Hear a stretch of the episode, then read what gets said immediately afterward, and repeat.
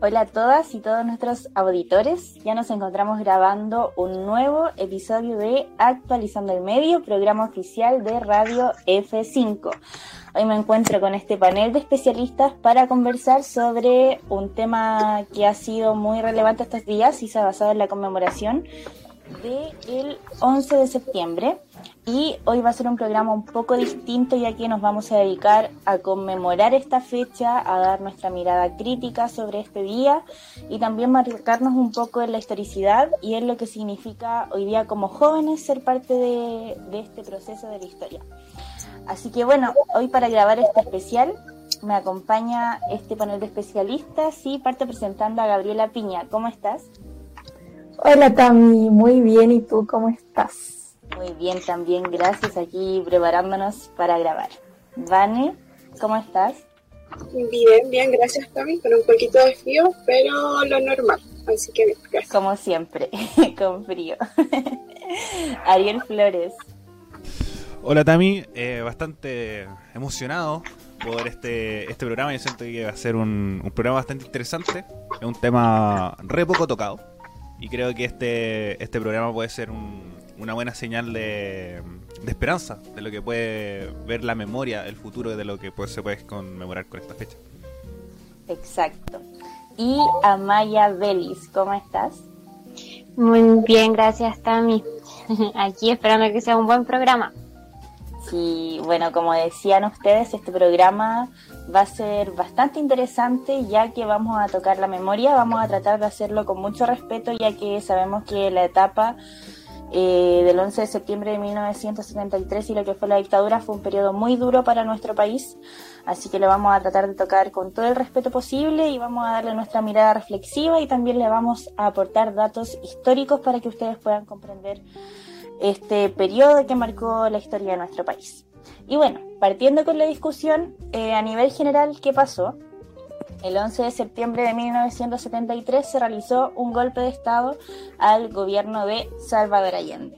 Ese mismo día comenzó una dictadura militar liderada por Augusto Pinochet. Esa dictadura se extendió durante 17 años y de ahí en adelante se implantó un modelo económico y también hubieron muchas violaciones a los derechos humanos. Y bueno, antes de partir con esta mirada crítica, reflexiva y haciendo memoria, también es importante por qué no hay que olvidar esa fecha y también qué pasó durante este periodo de tiempo. Eh, me gustaría partir con la Gaby para que nos pueda aportar eh, qué pasó en este periodo de tiempo y también eh, tu mirada y antecedentes históricos que puedas tener sobre este tema. Bueno, em, en primer lugar, me voy a basar en algunas cositas en un texto que estamos leyendo justamente en este, en este periodo de historia que se llama... ay, se me fue el nombre, perdón. El ciclo, político, de la concertación. Eso mismo también. Eh, bueno, primero, ¿qué pasó en este periodo de tiempo? En Chile eh, se trata de refundar el país. Recordemos que estamos, eh, bueno, en ese periodo se estaba en el contexto de la Guerra Fría. Y bueno, se trata de refundar el país basándose en la doctrina de seguridad nacional, que es justamente enemiga del marxismo y del comunismo. Eh, se implanta un nuevo modelo de desarrollo económico, que es el sistema neoliberal, que era un sistema que se aplicaba en Estados Unidos. Y este modelo neoliberal se aplica con eh, la influencia de los Chicago Boys, que son eh, un grupo de, estudiantes de la Universidad Católica que estudian en la Universidad de Chicago y traen este modelo neoliberal desde, desde el país de Estados Unidos y ofrecen a al, bueno, al, régimen militar que estaba eh, al mando del gobierno en ese momento, este modelo de desarrollo económico eh, que fue como a cambio de eh, no tocar los privilegios que tenían en ese momento las Fuerzas Armadas. Y este, este modelo está contenido en un libro que se le, se le denominaba El ladrillo, y las principales aristas de este modelo son la apertura indiscriminada de la economía hacia el exterior, una reorientación drástica del aparato productivo al sector terciario y primario, una amplia liberalización del mercado financiero y una drástica reducción del sector público, privatizando las empresas eh, y también privatizando mucho de, las necesidades básicas, que es como lo, que hasta el día de hoy se reclama como la salud, la educación, la seguridad social. Y bueno, otra cosa que quería agregar era, eh, en base al texto que, mencioné anteriormente, y es que eh, Chile fue uno de los pocos países en los que se aplicó verdaderamente este, este mecanismo, a diferencia de otros países de Latinoamérica, en los que también hubo eh, régimen, una dictadura militar, perdón. Y bueno, ¿por qué pasó esto? Esto fue a causa de dos puntos en específico, y es porque en los otros países no había una hegemonía clara de algún, algún el sector de las Fuerzas Armadas, y lo que en Chile claramente sí se ve, con eh, el liderazgo claro de Augusto Pinochet y las Fuerzas eh, Armadas militares. Y por otro lado también está eh, que en otros países hay una carencia de una élite civil tecnocrática que estuviera como, como en la misma línea con el régimen, que en este caso sí existe y se, se representa a través de los Chicago Boys que justamente implementan este nuevo modelo económico neoliberal. Así es, Gaby, como mencionamos, como mencionabas durante este periodo de tiempo, fue un periodo refundacional y bueno, se implantaron cosas que, por ejemplo, en el estallido social las personas reclamaron. Eh, el año pasado, como fueron las ISAPRES, eh, las AFP, eh, la salud, el sistema de salud en crisis, la educación, son cosas que nos siguen afectando hoy día. Por lo mismo es tan importante analizar este periodo de tiempo porque se enmarcó en la violencia y además en la actualidad siguen afectando a la sociedad cosas que se implantaron en ese tiempo. Ariel, ¿tú qué tienes para comentar eh, sobre este tema? Bueno, hartas cosas. Eh, el sistema económico, más que como que nos afecte, pasa que no nos garantiza. ¿Por qué? Porque este es un sistema de privatización. Las mejores universidades son privadas. Nosotros venimos de una educación privada. El eh, hay, que, destacarlo, la Universidad Católica también es privada. Las únicas universidades públicas que existen es la Universidad de Chile y la Universidad de, la Universidad Santiago y el Pedagógico, que tienen como mayor financiamiento público que financiamiento privado. Entonces, eh, lo mismo que, la, que los hospitales. Está la, la, clínica Las Condes, pero es por el fortalecimiento del, del, de lo privado, más que el fortalecimiento de lo público. Entonces, y algo también destacable de esto es colocarlos en contexto dentro de esa historia. El gobierno anterior, el gobierno de Salvador Allende. El gobierno de Salvador Allende era todo lo contrario. Un, fortalecimiento de la, de la, de la producción interior. El modelo Easy, el tan conocido modelo Easy, que era producción, producciones chilenas, más que producciones extranjeras, al contrario de lo que sucedió en la dictadura.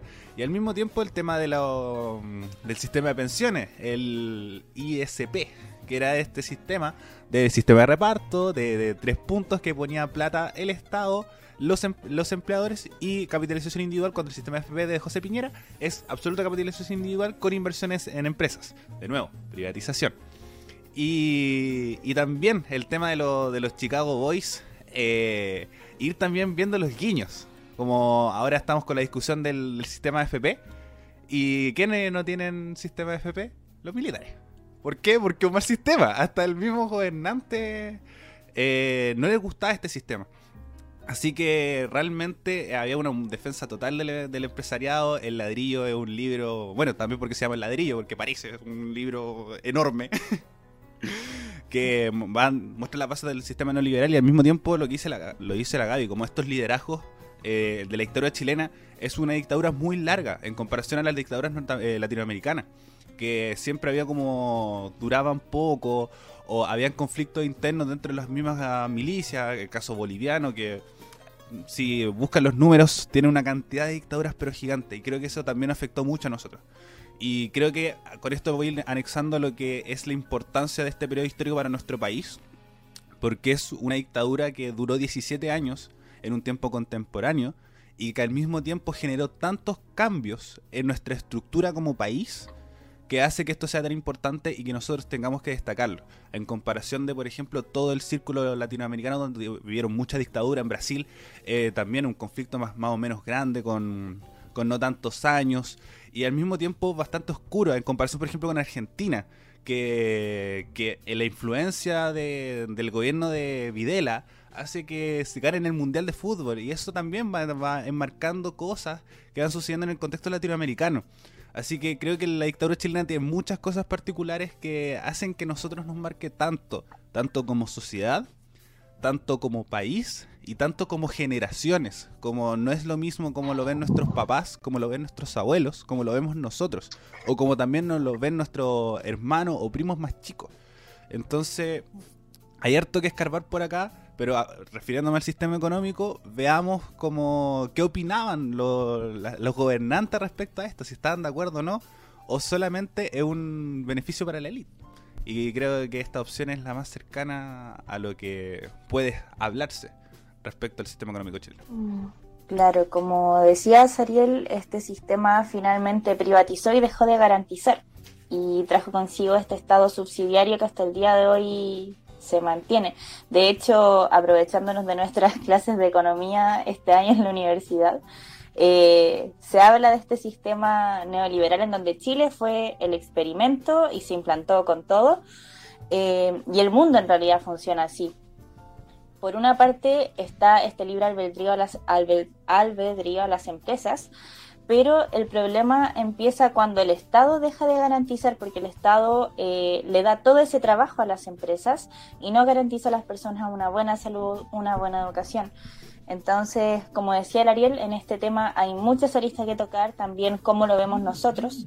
Eh, así que, Amaya, eh, ¿qué tienes que agregar sobre este tema y también cuál es tu mirada respecto a todo lo que sucedió durante este Bueno, claramente eh, uno me, sorprende, bueno, no, no sé si me sorprende es la palabra, pero es impresionante cómo generación por generación va impactando de alguna forma. Es una huella totalmente profunda y una cicatriz muy grande, siento yo, dentro de todos los ciudadanos chilenos.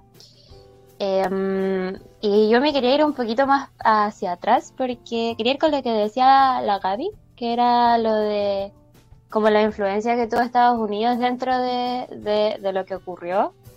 Eh, claramente con el gobierno de Nixon y bueno, gracias al también secretario de Estado que estaba en ese momento, quien era Kissinger, eh, se crearon este proyecto del FU, Fubelt, creo que era, eh, para, para, poder financiar de alguna manera eh, este golpe de Estado. Bueno, ya, eso es netamente historicidad, pero eh, creo que es súper importante destacar como la influencia que tuvo este país norteamericano dentro de lo que ocurrió. Em, más allá de eso, em, bueno, es que yo tenía como escrito más que nada como historicidad respecto al tema, pero me quería centrar un poco también en la importancia de la prensa, que justamente se, eh, engloba a lo que estamos ejerciendo nosotros como grupo de Radio F5, y es em, que realmente tuvo una influencia muy grande, grande dentro de, los acontecimientos. Eh, fue, de hecho, la preponderante, diría yo, para generar el miedo para generar también em, eh, esta propaganda antisocialista y anticomunista y para derrocar, diría yo que fue uno de los principales actores para, derrocar, para generar este golpe de Estado. Entonces creo que es muy importante también detenernos ahí em, y eso, eso es lo que quería agregar. Eh, qué bueno que tocaste ese Yo pensé que le íbamos a conversar más adelante, pero qué bueno que sea el tema ahora. Eh, primero, dos cosas uno el tema de la influencia estadounidense, algo que conversamos la semana pasada, que la historia es cíclica.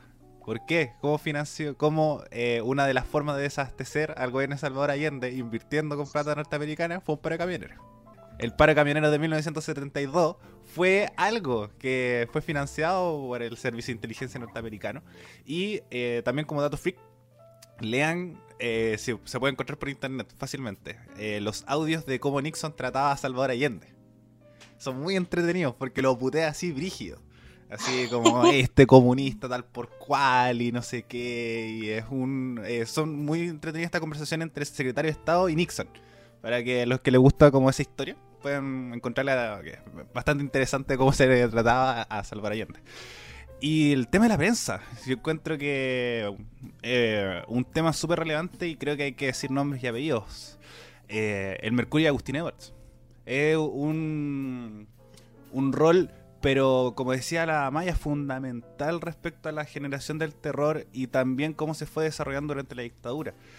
Eh, para no tratar de alargarme tanto y como generar más conversación, eh, Agustín Edwards viajó a Estados Unidos, se reunió con, eh, con líderes norteamericanos de distintas organizaciones buscando desestabilizar el gobierno de Salvador Allende y, y publicándolo en su diario. Entonces, no es menor. Y después, si seguimos eh, yendo más adelante, tenemos que publicaba, por ejemplo, que encontraron a una hermosa joven eh, muerta en la playa, cuando se supo que fue tirada de un helicóptero y no era ni joven.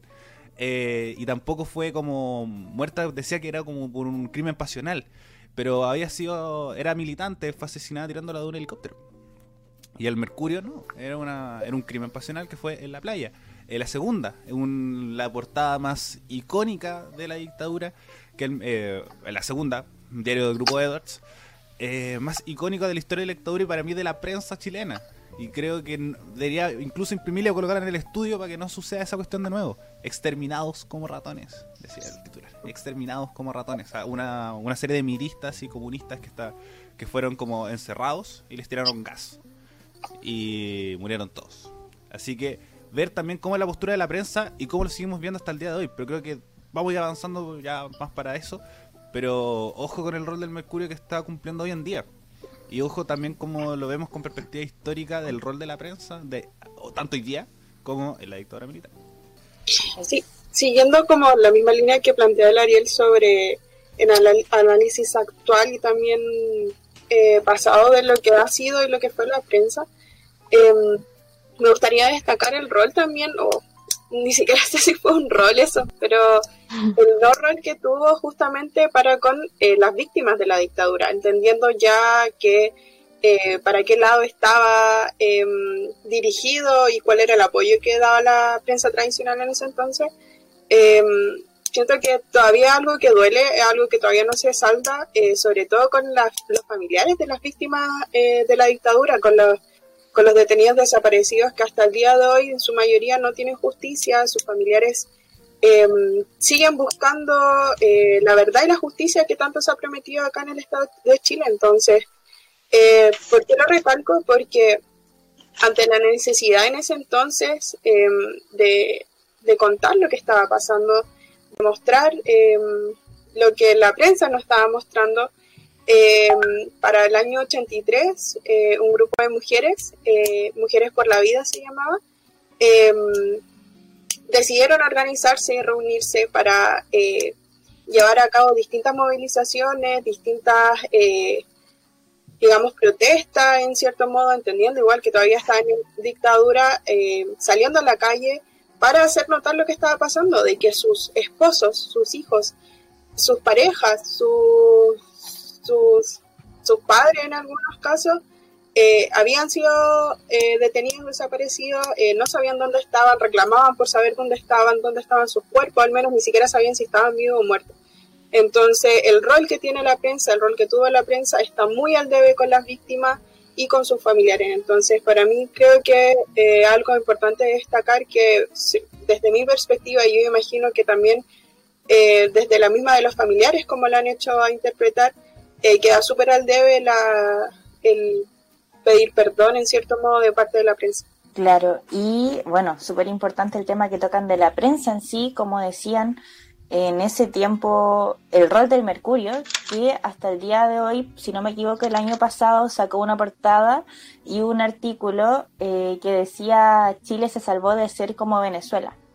Y eh, fue totalmente indignante, ya que eh, hasta el día de hoy se sigue validando lo que pasó en ese tiempo. O sea, personas eh, que ponen sobre todo el modelo económico y al parecer se olvidan de todo el sufrimiento que hubo, como mencionabas, Vane, tú, de familias que hoy día siguen sufriendo, no saben dónde están sus familiares, gente que tuvo que ser exiliada y cambiar totalmente su vida, eh, separarse de su familia, gente torturada. Entonces, eh, hasta el día de hoy, por ejemplo, la prensa sigue eh, cumpliendo ese rol fundamental. Y, por ejemplo, las portadas que sacó el Mercurio el año pasado finalmente son como una burla para esas personas que hasta el día de hoy siguen manteniendo ese sufrimiento. Y bueno, eh, ya que nos fuimos como en este tema reflexivo, también saber cómo ven ustedes desde la juventud este periodo de, de, la dictadura. Si bien pasaron muchas cosas en el modelo económico, cosas que hoy día estamos reclamando, como reclamamos el año pasado en el estallido social, ¿cómo lo ven ustedes y cómo lo vivieron con su perspectiva juvenil? Ya que, como decía Lariel, nuestros abuelos lo, ven, lo ven distinto a como lo ven nuestros papás y cómo lo vemos nosotros ahora, que quizás no lo vivimos, pero sí creo que lo sentimos muy de cerca. Bueno, el tema de cómo verlo. Bueno, primero tengo aquí el inserto.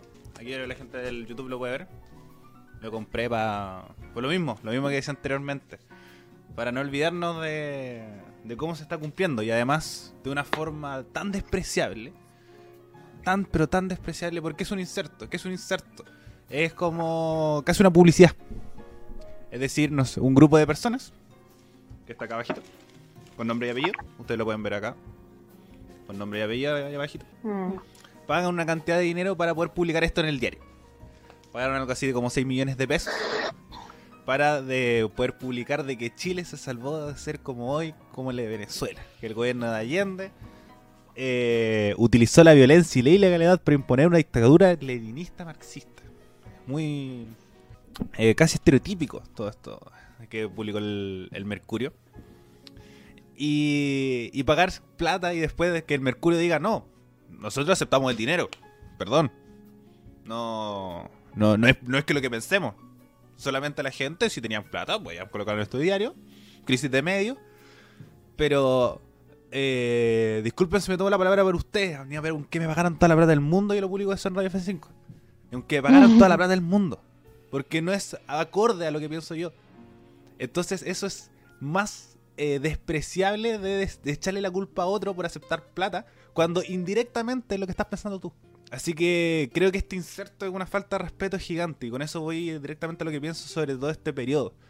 Que eh, hay gente que defiende todo esto, decir, venga, el modelo económico. Eh, señores y señores, estamos en una crisis económica, actualmente. Una crisis de desempleo gigante. Un modelo económico que con una pequeña crisis eh, sanitaria se estabilizó y cayó al piso. Con un pequeño movimiento social se estabilizó. Entonces, defender la dictadura militar como solamente un hecho de salvataje económico, primero, está totalmente errado porque no es un sistema económico que te defienda o que te, que te pueda eh, asegurar bastantes cosas respecto de cualquier tipo de crisis. Y segundo, es colocarle plata eh, o un número, una cifra a vidas de personas.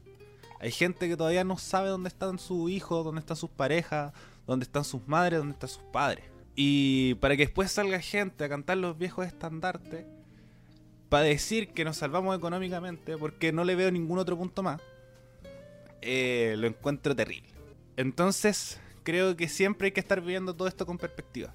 Siempre, siempre objetivizar lo más posible, a pesar de que siempre está, existe la subjetividad en esto. Pero mm. ir viendo, ir analizando, ir recordando y decir, no lleguemos a eso nuevamente.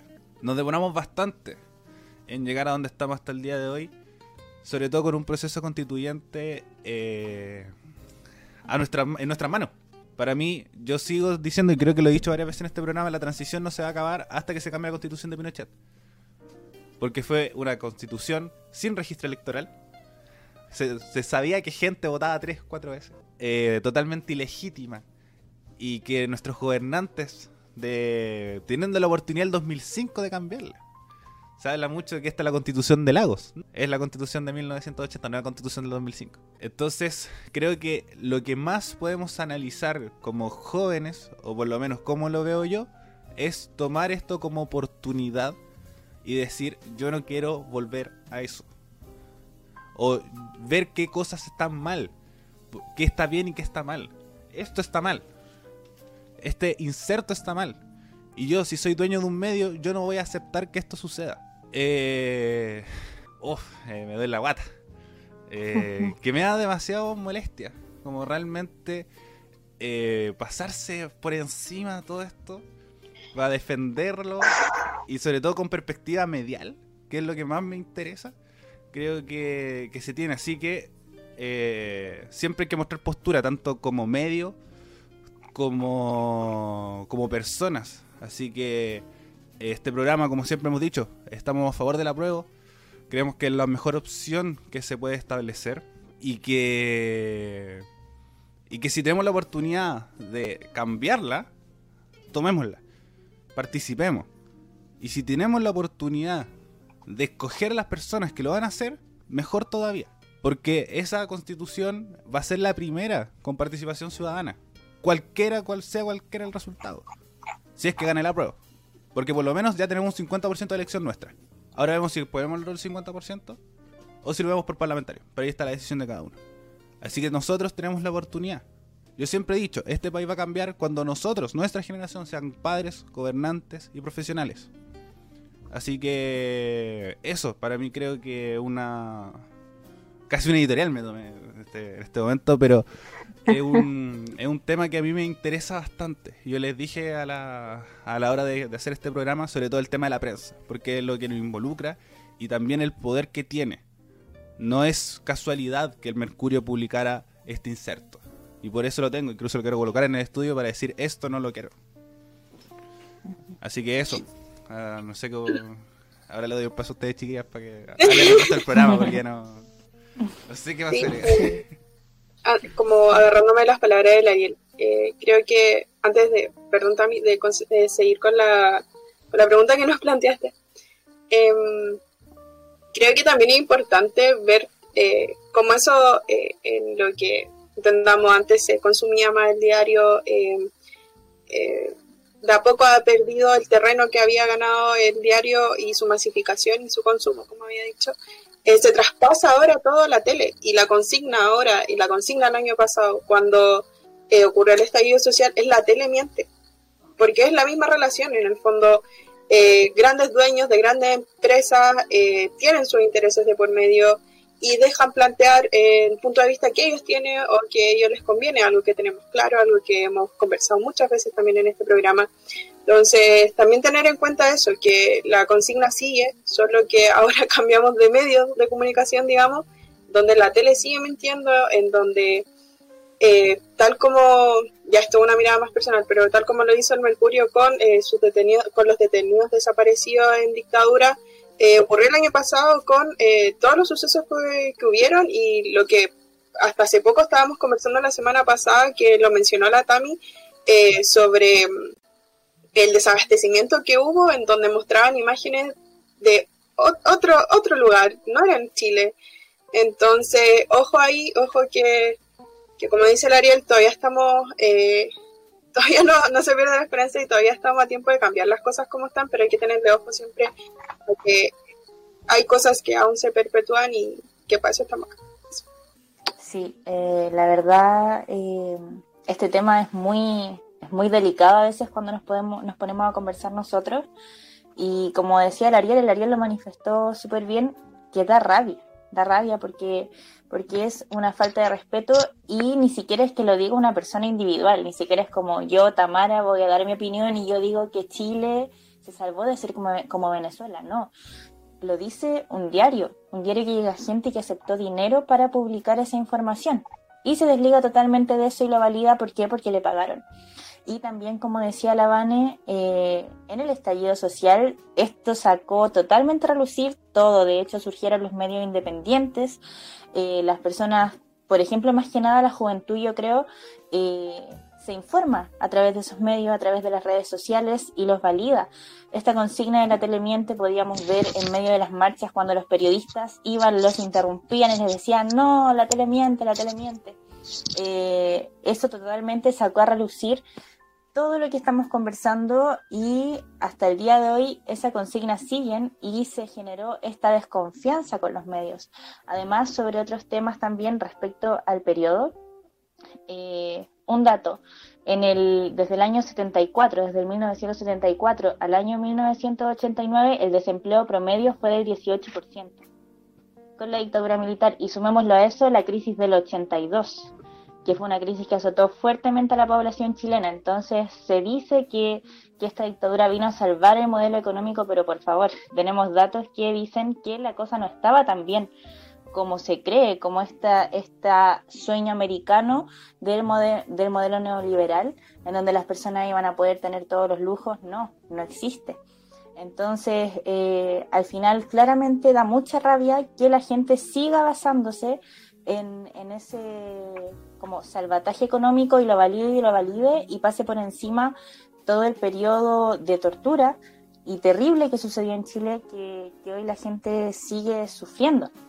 Y también hoy día, por ejemplo, podemos ver qué personajes siguen vigentes en la luz pública. Podemos ver este programa que tiene Catalina Pulido, Patricia Maldonado, y no recuerdo el nombre de la otra panelista que hasta el día de hoy siguen perpetuando cosas como esa. Patricia Maldonado fue una persona que tiraba huesos de pollo a, a los familiares de detenidos desaparecidos y siguió en auge, en por mucho tiempo en la TV.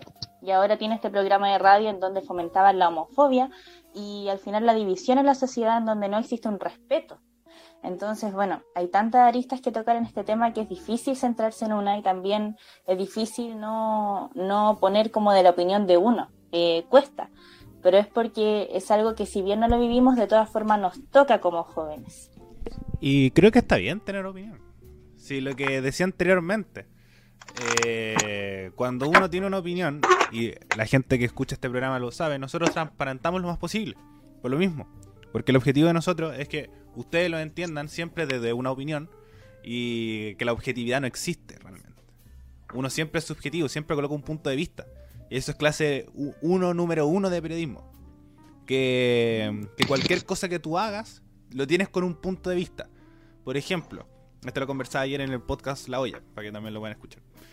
Eh, un titular no es lo mismo que diga el 14% de los reos que fueron eh, liberados por, libertad condicional por COVID reincidieron. Pero es un 14%. ¿Por qué no decir el 86% de los reos no han reincidido de sus acciones? Eh, cambia.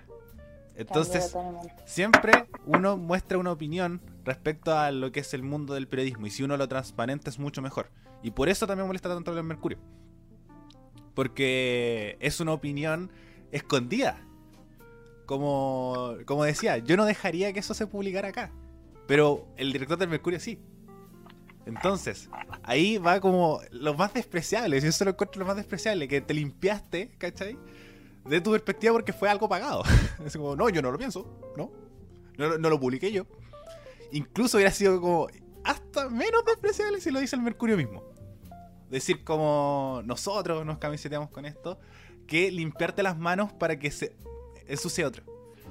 Entonces, creo que la opinión siempre es buena. Y creo que eso es una de las cosas que voy a sumar a lo que decía, si no me equivoco, la Tami o la Vane. Ah, eh, la decía la, la, que era como que salía la gente atrás diciendo los medios mienten y todo. Pero tampoco la agarran con todo.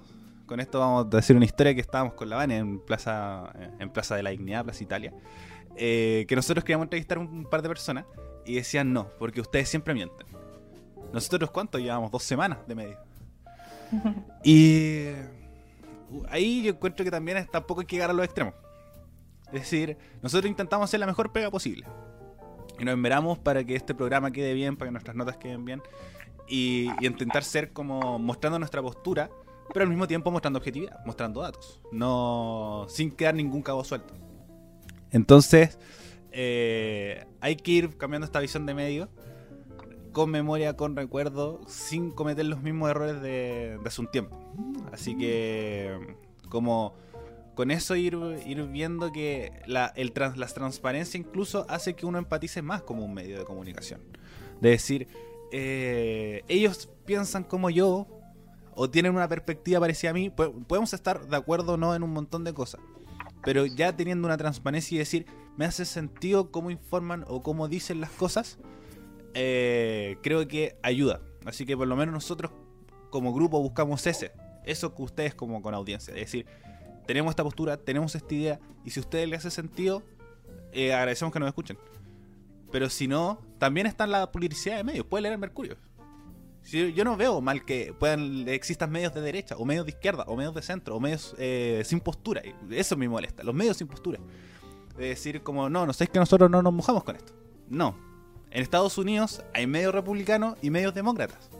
Y ellos lo dicen, nosotros vamos a votar por Joe Biden, nosotros vamos a votar por Donald Trump. ¿Por qué no pasa eso en Chile? ¿Por qué nos damos por postura? Ahora la tercera recién sacó una edición de la prueba. Una editorial diciendo nosotros aprobamos, como diario encontramos que es la mejor opción. Entonces, eh, también llamar a los medios, busquen postura. Como, y postura crítica, siempre. Eh, no solamente publicando cosas, sino de ustedes como periodistas. Ustedes diciendo yo opino esto. Yo creo que eso está bien o eso está mal. Los periodistas se informan un montón. Leen de política un montón. Por ejemplo, es cosa de CNN, las editoriales que hace CNN. Entonces, busquemos postura en general. Así que creo que eso, volviendo al tema de la dictadura con el tema de lo de, de como la edición de los jóvenes, como leamos, eh, instruyámonos de la historia y tengamos postura respecto a eso. Ahora sí, no hablo más. no, sí, eh, como decía el Ariel, como medio siempre tratamos de ser lo más transparente posible y eh, a lo largo de todo este tiempo creo que hemos sido súper claros con, nuestra postura y eso se valora.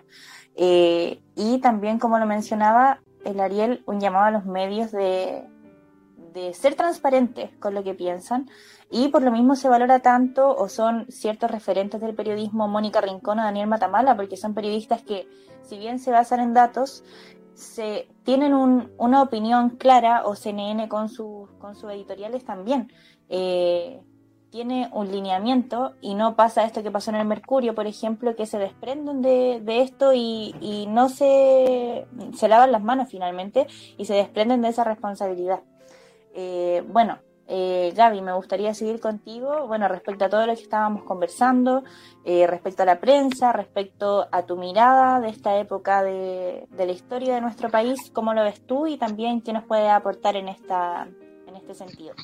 La verdad es que siento que igual ya lo han dicho casi todo. Eh, creo que mi postura respecto a, la época de la dictadura en Chile no puede ser diferente a la, a la que mencionaron ustedes. Es, es algo que, que, da como rabia, a pesar de que, claro, que no lo vivimos, por lo menos en mi caso personal, eh, no lo viví de cerca, no, no tengo conocidos que hayan pasado como por, por situaciones de violación a los derechos humanos o, bueno, todo lo que sucedió en esa época. Eh, por lo tanto, no, no es algo tan cercano para mí, pero a pesar de eso, obviamente lo veo como una época en la que no, no, no te puede como, no sé, siento que no hay ninguna forma de validación a todo lo que se hizo. Como mencionaban ustedes, que mucha gente valida esa época y que haya, eh, que se haya desarrollado una, una dictadura militar en base a, al crecimiento económico, a la aplicación del modelo, neoliberal. Siento que ningún, no hay razón y no hay eh, argumento para validar que, que haya habido una violación sistemática a los derechos humanos en esa época.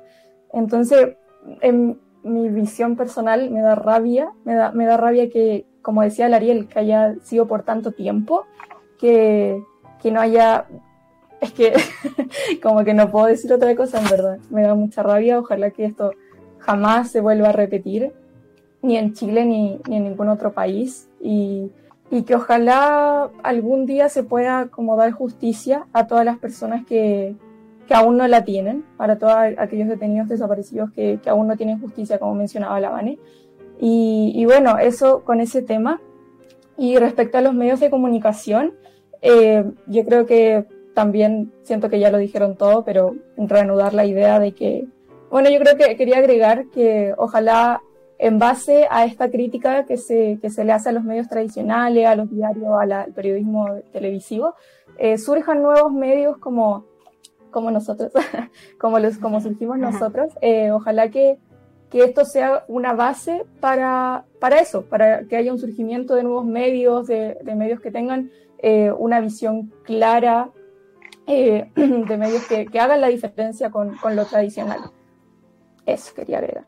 En base como a lo que dice la Gaby, o sea, me voy a también dar un poquito mi opinión, y es que eh, como no entiendo cuál es el precio, o sea, no lo valía, no lo valía por un sistema neoliberal, y además, como bien decía el Ariel, un sistema que no o no sé si fue el Ariel o la, la no sé quién lo dijo, no, creo que la Tami, bueno, un sistema que definitivamente no funciona. Eh, o sea, llegaron los Chicago Boys eh, y mm, ellos implantaron que prácticamente eh, ellos eran los expertos en todo, porque Eh, así fue, supuestamente, en educación, en pensiones, en recursos naturales, en salud, en todo. Eh, es un sistema que lo engloba, eh, lo engloba todos los ámbitos posibles que, que, se relacionen con el ser humano y, mm, y lo consume, pues lo consume totalmente.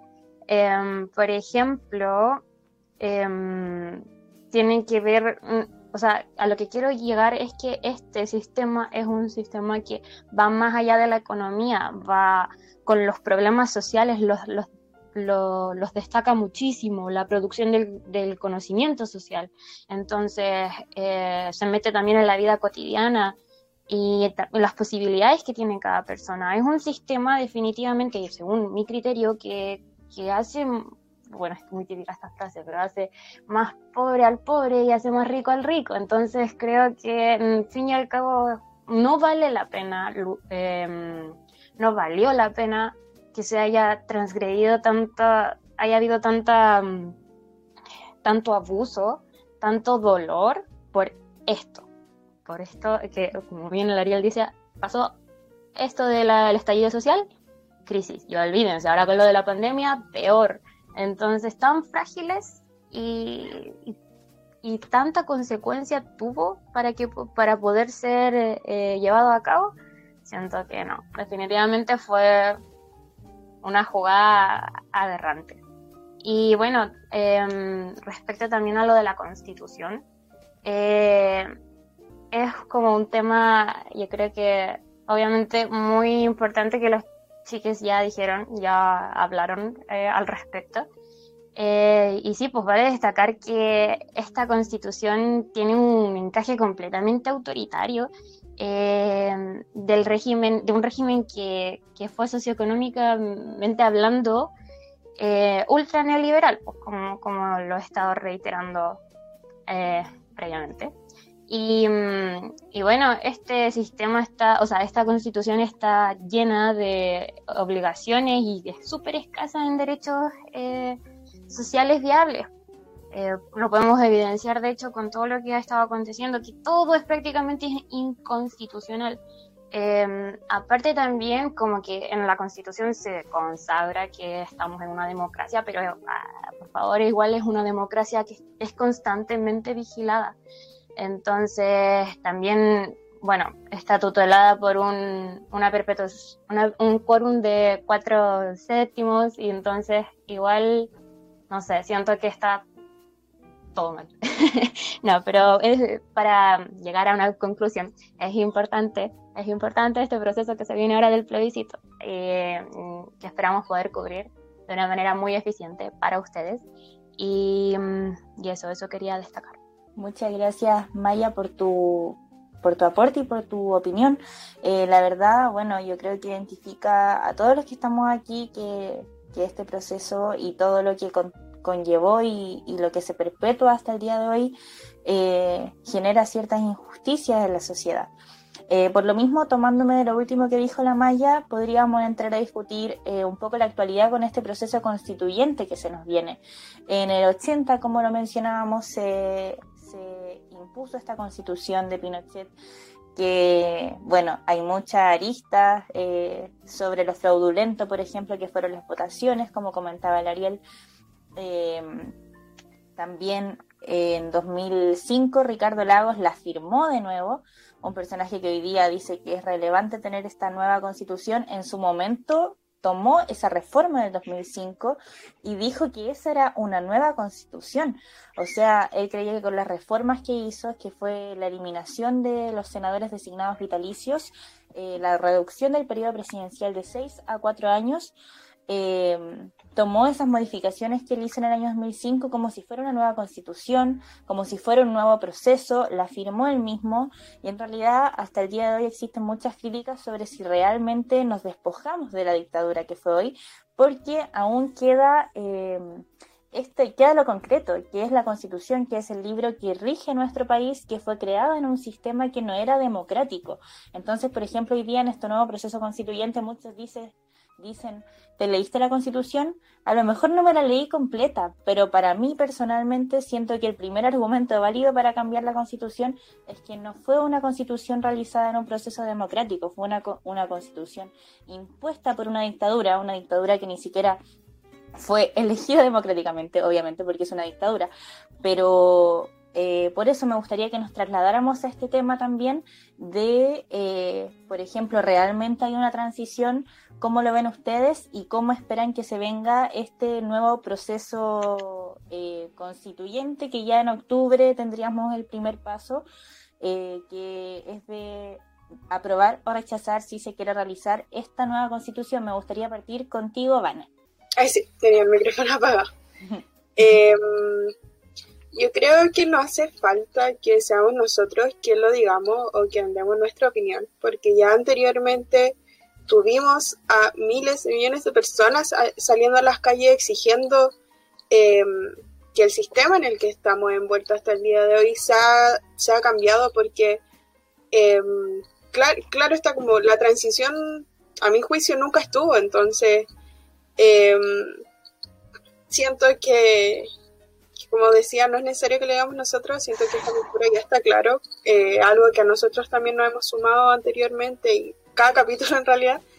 Eh, entonces, ¿qué espero de esto? Espero que, que, como lo hemos hablado anteriormente, resulte lo mejor para todos, como en el fondo suena muy Miss Universo, pero eh, que sea más, ¿cómo decirlo?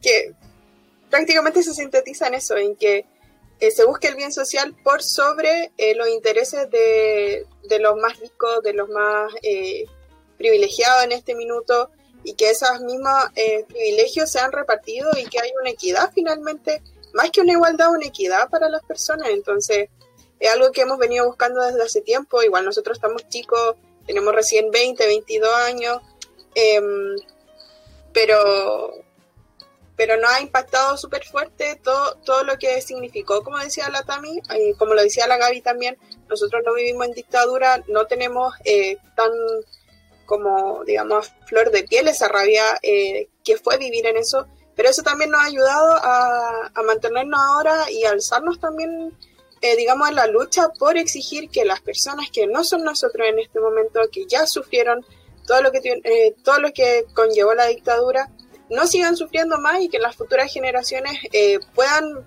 como prosperar y tener una vida digna, que es lo que estamos exigiendo actualmente. Entonces, por ahí va.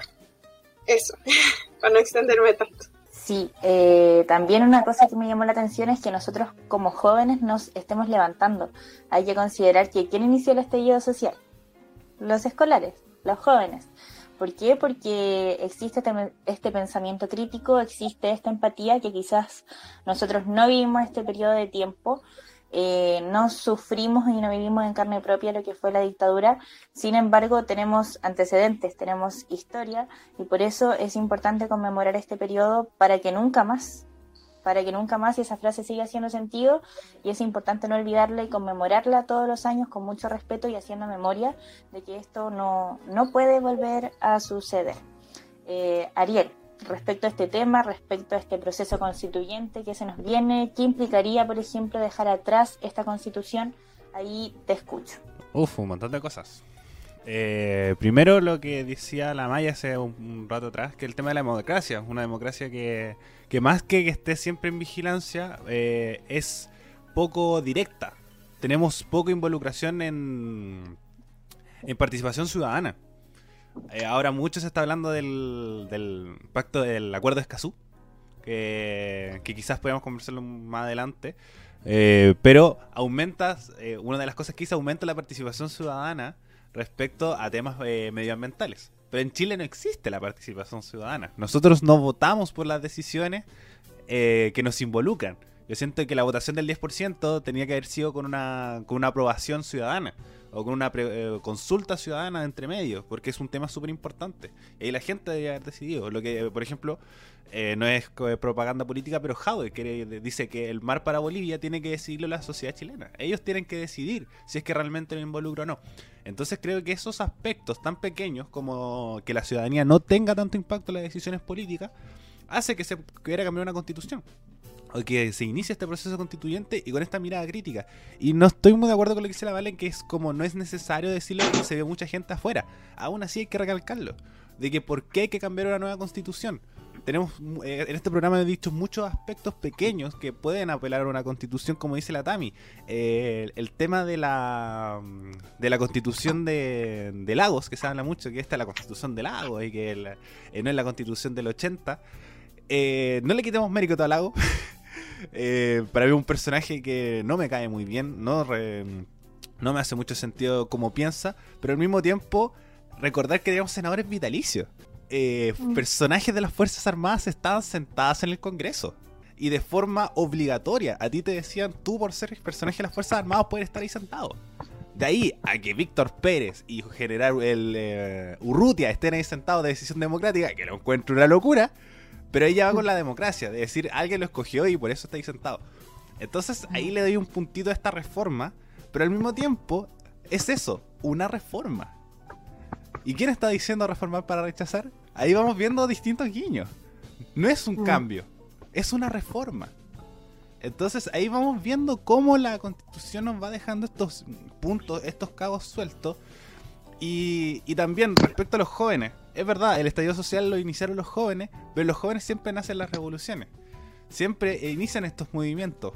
Eh, ahora que estamos hablando de memoria, agradecer a los jóvenes que se levantaron en el 88 con el plebiscito del no. Sacaron un dictador vía democrática.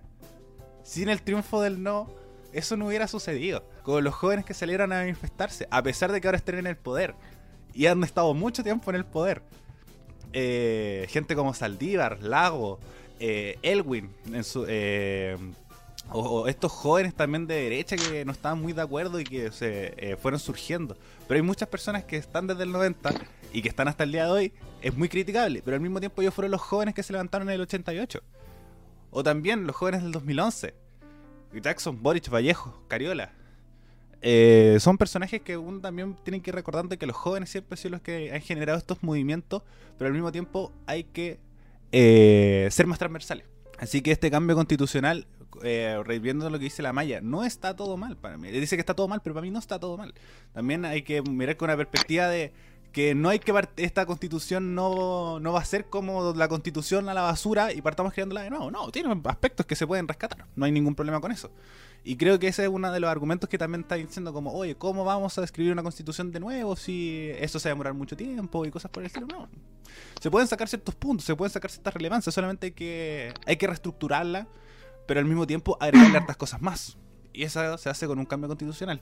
No se hace con una reforma. No se hace con un. con esto de decir reformar, porque decir que está bien, pero hay que hacerle unos pequeños cambios. No, no son estos pequeños cambios. Y esos pequeños eh, son más como las pequeñas cosas que se pueden tomar a la nueva constitución que de la constitución actual cambiarle. Así que, eh, por lo menos hay varios argumentos para decir que el apruebo es la mejor opción para, que, para tomar esta decisión el 25 de octubre. Pero creo que es eso lo que decía anteriormente. Tenemos el poder en nuestras manos. Eh, a pesar de que está como toda la crisis, todo el contexto sanitario, está la posibilidad. Y no la desaprovecho. Ni ahora, ni en la elección de los constituyentes, ni en la elección de los alcaldes, ni en la elección presidencial. No nos olvidemos que este, estos dos años se vienen cargados políticamente hablando y, no perdamos nuestras oportunidades. No caigamos en lo que pasó, el, incluso que nos, eh, nos pesó bastante a, algunos de nosotros, la elección pasada presidencial. A, pesar de que sin Sebastián Piñera el estadio social no ocurre y la constitución no se cambia, pero no, no pasemos eso, bajos niveles de participación, eh, baja confianza política, cuando tenemos la posibilidad. Y eh, eso.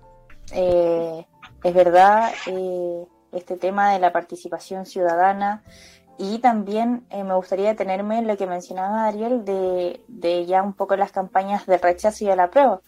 Tenemos muchos argumentos para decir que aprobamos y la derecha, de la mano de la UDI, está diciendo reformar para rechazar. Y una de las últimas polémicas que hubo durante esta semana fue que ocuparon una frase de la canción de Víctor Jara, del derecho a vivir en paz, para hacer su campaña política eh, respecto al rechazo y a la prueba.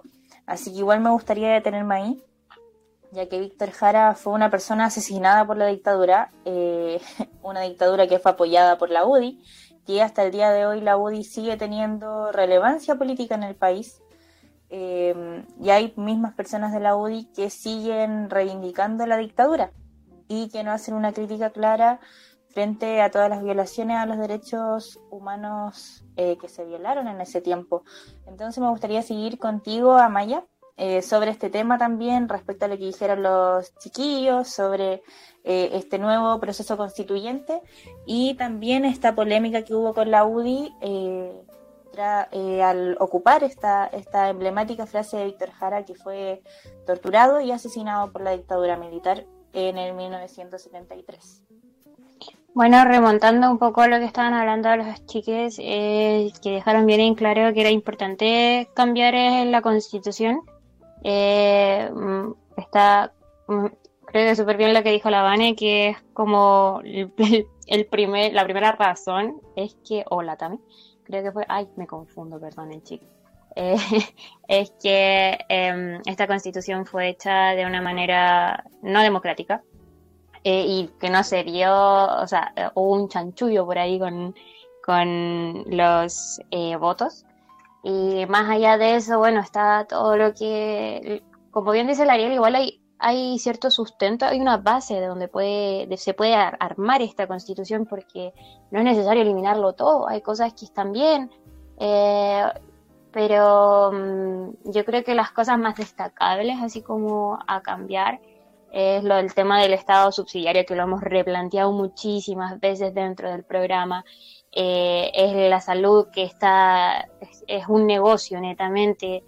Eh, pucha, también yo diría, eh, obviamente, la, la educación, eh, el tema de la igualdad o equidad entre mujeres y hombres en los sueldos, también proclamar mm, y resguardar completamente dentro de la Constitución los derechos de los niños, adolescentes. Hay muchas cosas que hay que mejorar, por eso sí a la prueba. Em, em, y bueno, eh, respecto a la Constitución, eh, creo que hay muchas, obviamente muchas otras cláusulas que hay que revisar, por ejemplo el quórum, que son quórum, aquí están pocos, igual son como re, re imposibles o no sé si imposible es la palabra, pero difícil de llegar a ellos. Entonces eh, creo que eh, son tácticas, o sea, pequeñas modificaciones que hay que tener en consideración.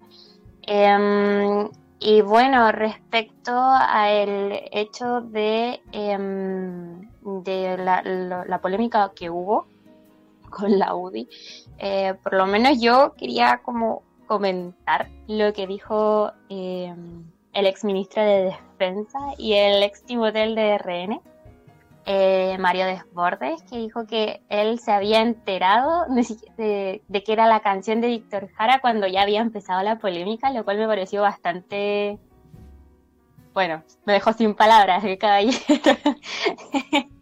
y defendió que esta frase de todas maneras era una frase genérica completamente y que em, la frase en sí misma, voy a citarlo, es como las marcas, es un genérico.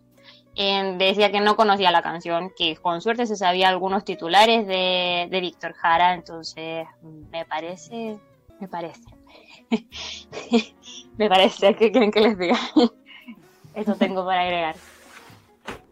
Sí, eh, la verdad eh, a uno la deja plop en términos simples eh, decir que ni siquiera conocía la letra de, este cantautor que fue tan importante también previo al golpe militar. Eh, Víctor Jara fue un emblema de, la canción de protesta y él claramente se declaró abierto al, al, gobierno de Salvador Allende, por lo mismo él fue detenido y era conocido y fue reconocido por su nombre en, cuando lo torturaron. Se jactaban, de hecho, pueden ver el documental en, Netflix que mató a Víctor Jara, que sale esta búsqueda de justicia por la viuda de Joan, eh, para ver quién lo mató.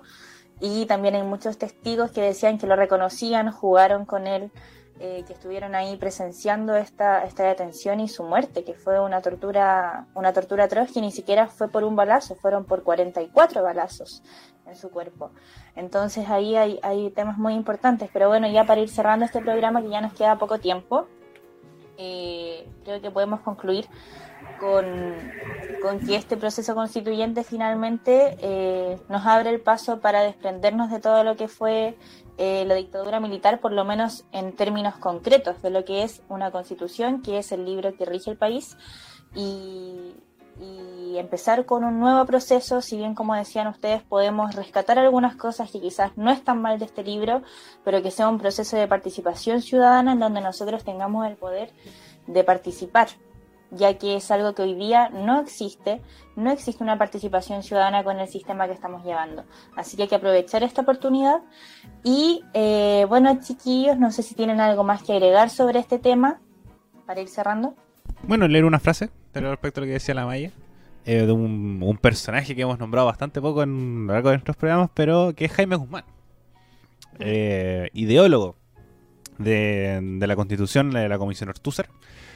Cito, la Constitución debe procurar que si llegan a gobernar los adversarios, se vean constreñidos a seguir una acción no tan distinta a la que uno mismo anhelaría. ¿Por qué? Valga la metáfora, el margen de las alternativas que están en la cancha y ponga de hecho a quienes juegan en ella sea lo suficientemente reducido para ser extremadamente difícil lo contrario. Es decir, que estaba pensado en caso de que Pinochet saliera del poder que los quórum fueran tan altos que él no se pudieran hacer cambios. Entonces, estas son frases que mm, dan marca. Así que, para seguir agregando a, esta discusión. Yo quería agregar algo pequeñito también, pero es con. yo me voy de nuevo al otro tema, que era de eh, Víctor Jara, y es que em, sacaron un comunicado desde la fundación de Víctor Jara, que es sin fines de lucro, por cierto. Y, y bueno, respecto a eso, decían lo que la Tami contaba eh, que esta era una canción compuesta eh, en base a las propuestas en contra de, eh, o sea, era como una propuesta, protesta, perdón, en contra de la guerra de Vietnam. Eh, y bueno, dice que acá el comunicado dice, se trató de una guerra tan injusta como desigual, en la que un pequeño pueblo debió, debió defenderse de una agresión brutal. El mundo conoció la ignominia, de ver niños y niñas quemadas por las bombas de napalm de los aviones norteamericanos. Víctor Jara reaccionó ah, contra ese horror sin límite exclamando por paz. Esa canción se convirtió así en un himno mundial por la paz y de tanto así que el pueblo japonés la canta en su idioma para conmemorar otro horror cometido en nombre de la humanidad por el mismo país del norte. Esta vez Estados Unidos lanzaba sus bombas nucleares sobre las ciudades de Hiroshima y Nagasaki, con cientos de miles de muertos y heridos de por vida. Muchas gracias Magis por ese dato que la verdad por lo mismo el significado de esa canción pareciera ser una burla de que lo diga la misma UDI. Eh, y que personajes de este partido sigan diciendo que esta canción ni siquiera sabían su letra, siendo que, por ejemplo, el derecho a vivir en paz fue el himno que marcó el estallido social del año pasado. Eh, cuando la gente pedía justicia eh, y equidad de derechos por una salud más justa, por una educación más justa, era imposible que no se conociera y tampoco se supiera el impacto que iba a tener que en una campaña del rechazo por una constitución que fue creada en, dictadura, eh, hayan puesto en una campaña de rechazo el mismo partido que apoyó esta dictadura. Entonces, bueno, eh, ya vamos cerrando este programa.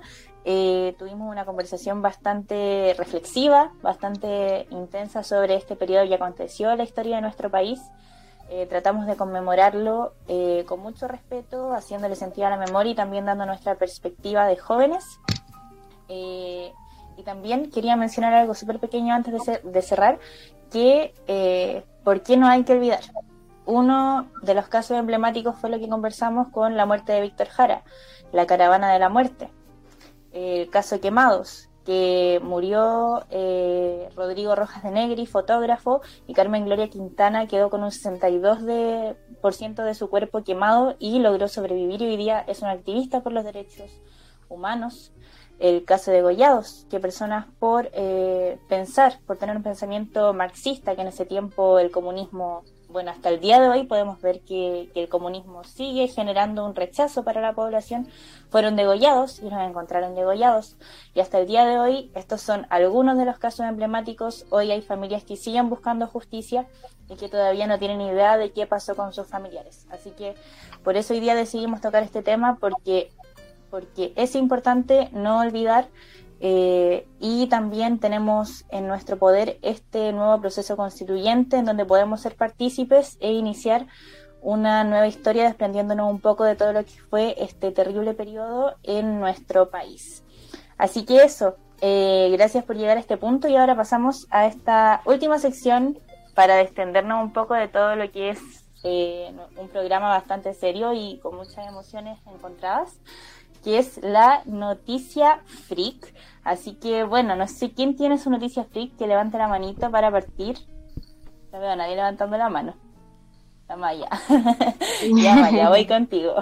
ya, eh, que bueno, em, con la ayuda de ALMA, eh, el gran telescopio milímetros submilímetros, y también con la ayuda del telescopio de James Clerk Maxwell en Hawái, eh, en el desierto de Atacama en 2017 y 2019 han permitido a los científicos un hallazgo muy grande que abre una senda posibilidad de encontrar vida fuera del planeta Tierra y es que se halló em, eh, un hallazgo de fosfina en Venus que podría indicar signos vitales.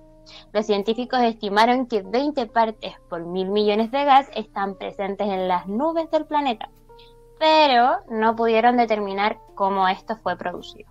Buena noticia, Mais, con, con, la noticia científica ahí de, del telescopio eh, de Venus, así que muy buen aporte.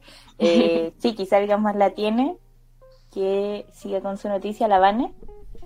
Sí, pero sí, todos los chiquillos antes si quieren darla, no hay problema. La Gaby tiene la mano levantando hace rato la veo con la cámara desactivada. ¿Otro bebé? ¿En serio? Sí. Ahí no, no, tengo, te ves. Tengo activada. Sí te ves. me veo, ¿cierto? Sí, sí. Ahí, te me asusté. Eh, hoy no traigo noticias de bebés. Al fin, al fin. Lo siento a todos mis, los seguidores de Baby News. Me fallaste. eh, bueno, eh, la noticia de hoy es que se finalizan las grabaciones de Keeping Up with the Kardashians el reality show que sigue la vida de las hermanas de esta familia tan mediática. Em, y bueno, es una noticia muy impactante porque estas grabaciones fueron durante 14 años. Eh, tras 20 temporadas se acaba, sacaban las grabaciones de, esta, de este reality show, no sé cómo llamarlo. Eh, así que eso, es muy impactante porque eh, es muy buena. no sé si alguno la ha visto, pero soy muy fan de las Kardashian, entonces bueno. Esa es mi noticia y bueno, fue una decisión familiar por la que van a dejar de grabar y la última temporada me parece que la van a eh, transmitir durante principios del próximo año y desde ahí se acaba. Gaby, me robaste la noticia, ahora me quedé sin noticia. Lo siento. Sí, pero es verdad, las carrachas se van. Eh, Muy triste. Eh, la Vane ahora la tenía, ¿cierto? El Ariel, una de las dos. Sí, ya. Eh, oye, estoy con. Ya no importa. Los auditores de Spotify no nos escuchan. O sea, no me ven. Em, sí, en realidad, más que no sé si como tan eh, freak, como. No sé cómo llamar. Bueno, eh, quería ocupar este espacio para conmemorar eh, un hecho que sucedió durante la semana pasada. Hoy es lunes 14. Durante la semana pasada eh, el día miércoles se cumplió un año desde el primer llamado a tribunales de honor de las compañeras sumariadas por la Universidad de Evo Portales. Em, también el mismo día, 9 de septiembre, se conmemoró un año desde, desde que las compañeras decidieron comenzar la huelga. Creo que es importante destacarlo en, los espacios que podamos tener, tener en cuenta que ya insisto, esto es una perspectiva súper personal, eh, todo lo que ocurrió eh, con las compañeras sumariadas, eh, que se pueden informar más como para no alargarme tanto y tomarme tanto la palabra de este espacio, por el Instagram de Sumariada UDP. Estas compañeras fueron, valga la redundancia, sumariadas, expulsadas, algunas sancionadas por la universidad por movilizarse ante demandas súper justas, demandas feministas que involucraban eh, casos de impunidad para abusadores y acusadores dentro de la universidad. Entonces, eso es importante recordar, sobre todo en esta semana tan eh, conmemorativa en varios aspectos, que la persecución política aún existe y que em, tenemos que ayudar eh, a que no se siga perpetuando este tipo de conducta y que em, finalmente el llamado a todo esto es que se puedan sumar. Em, las chicas constantemente están haciendo tuitazos eh, el próximo jueves se conmemora también un año de la segunda tanda de, de llamado a tribunal a eh, sancionar a estas compañeras. En total fueron 32, eh, entonces eso, los dejo a todos invitados, invitadas, invitadas a apoyar en la causa de las compañeras para que vuelvan a sus casas de estudio a continuar con sus estudios profesionales y que se haga justicia finalmente por ellas. Eso. Van ahí, sería bueno decir el hashtag que a mí se me olvidó. Sí, que vuelvan a sumariadas. Eh, ayer hubo un tuitazo con la presencia del rector Carlos Peña en un programa de CNN. Eh, volveremos a hacer el tuitazo, eh, así que para que estén atentos. Pero sumariados es con X, ¿o no? Sumariadas, claro. Sumariad, en vez de la O, una X. que vuelvan las sumariadas. Igual que sí, el, el de las o la, les, también va con, X, Para, que no se pierda el, el tema del hashtag. Así que... Sí. Gracias, Ariel. Ahí está acá. Sí, exacto. Y Ariel, bueno, tú con tu noticia. Más que noticia, hoy día eh, voy con recomendaciones. Voy a... Una de las cosas que conversamos antes es que la idea no es estar tanto el programa en... y la historia, porque la historia está en los documentales, está en las películas. Así que voy con recomendaciones. Voy a ir con una, una película, un documental y un disco. Primero voy con el documental que se llama La ciudad de los fotógrafos, un documental que está en YouTube, que es eh, volviendo al tema de la importancia de la prensa por el otro lado, con el tema de la muestra, con el tema de la exhibición.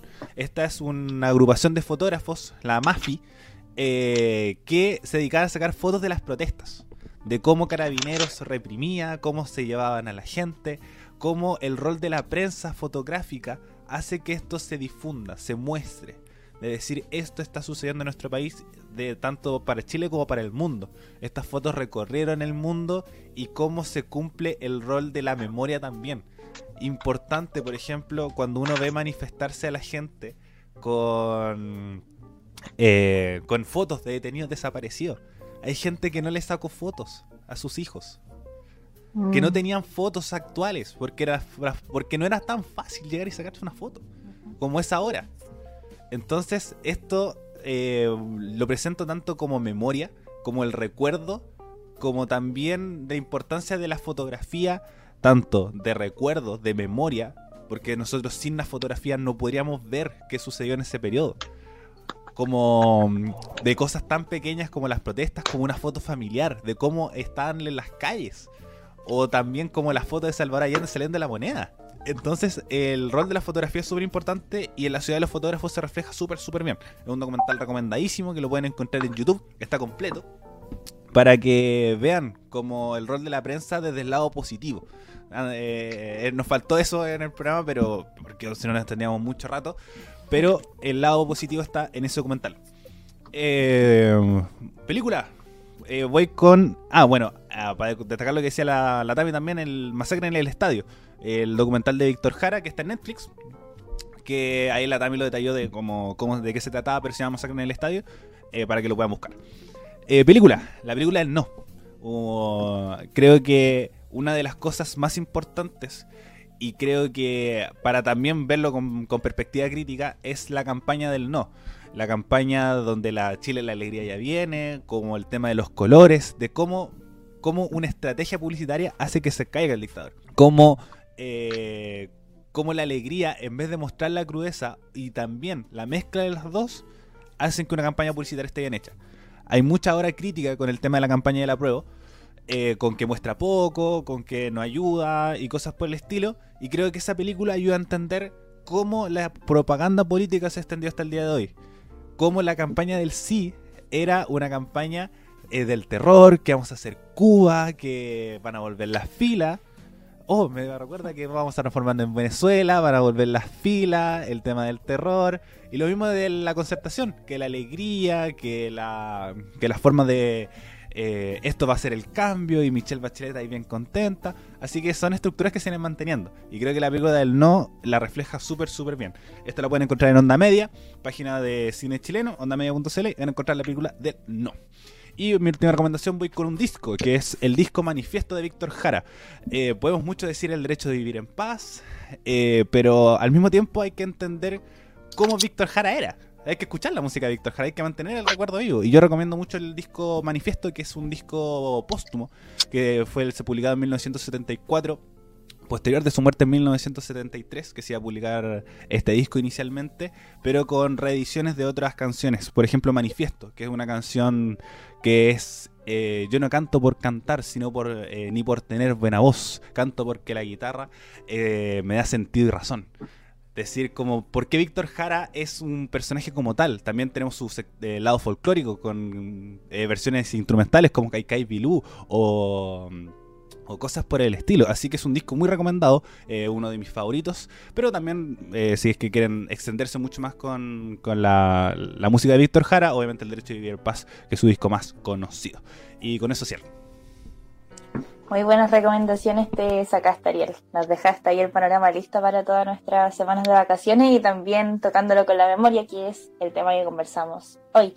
Y bueno, ya que la Gaby me dejó sin mi noticia freak, eh, voy a eh, presentarles una...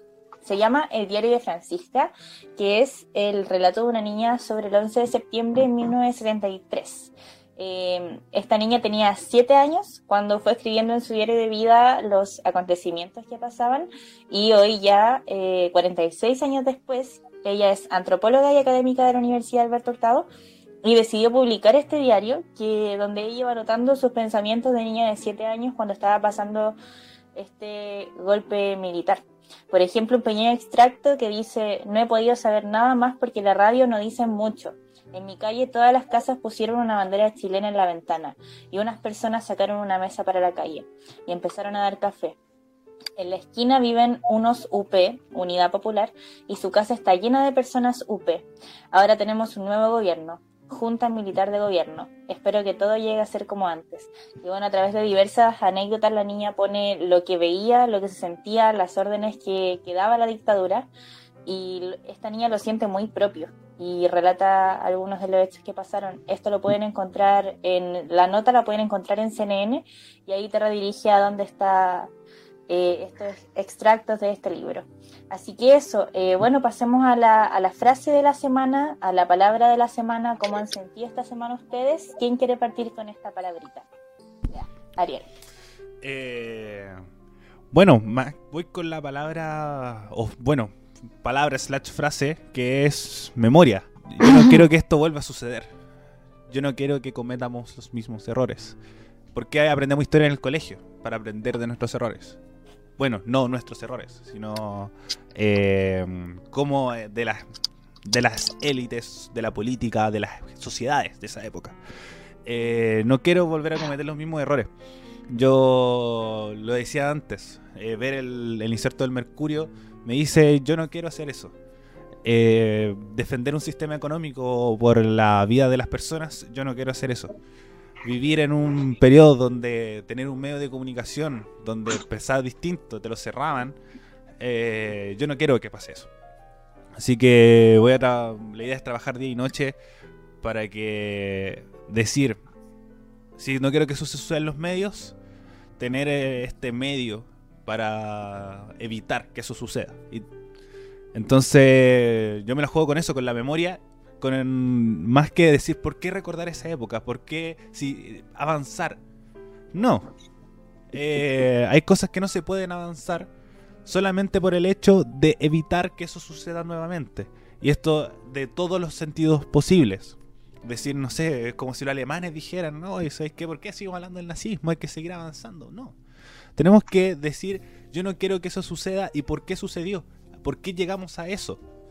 Entonces creo que esa es la enseñanza que me deja más el sentido de la memoria, tanto como de reconstrucción, de reconocimiento, pero al mismo tiempo de no cometer los mismos errores diciendo eh, que como persona tengo el poder o de cambiar las cosas desde mi rubro y desde las posibilidades que tengo. Y estas son las posibilidades que tengo. Pararme un micrófono con la responsabilidad de decir, eh, te muestro todo esto, cómo sucede, cómo eh, se ejerce desde mi perspectiva.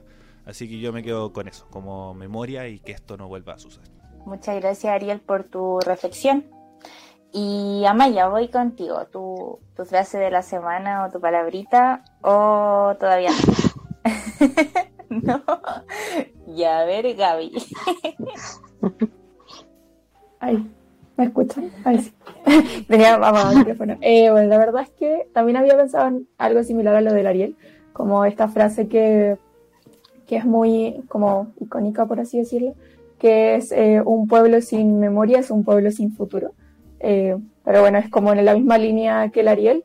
Eh, lo mismo, hay que mirar atrás y no, no olvidar las cosas que pasaron para poder avanzar, porque siempre hay que estar consciente de lo que pasó y en base a eso avanzar.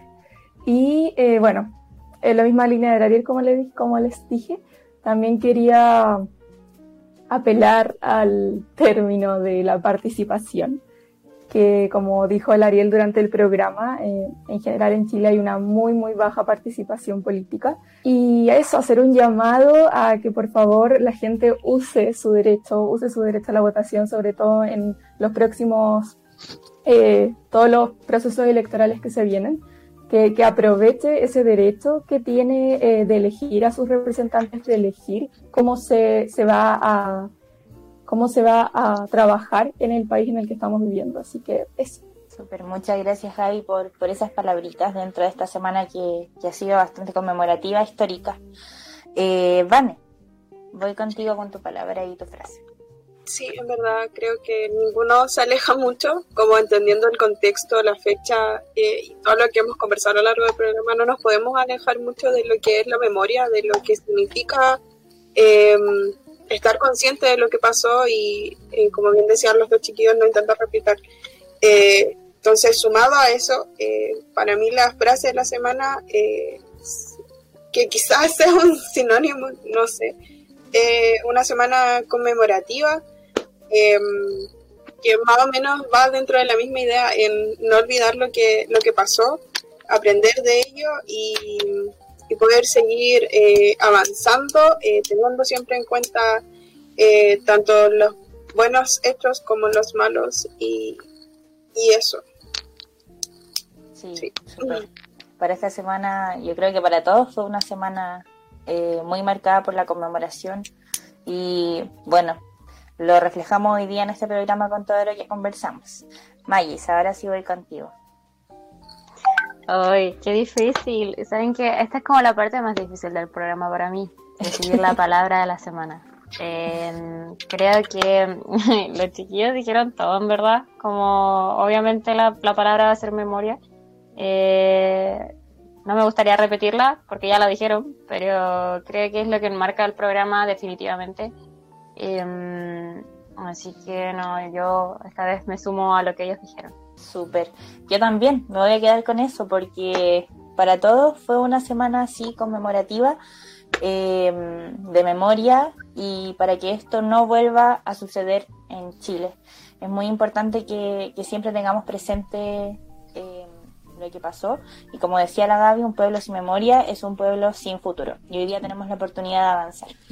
Y bueno, ya vamos cerrando este programita. Ariel, un, algo? un segundito.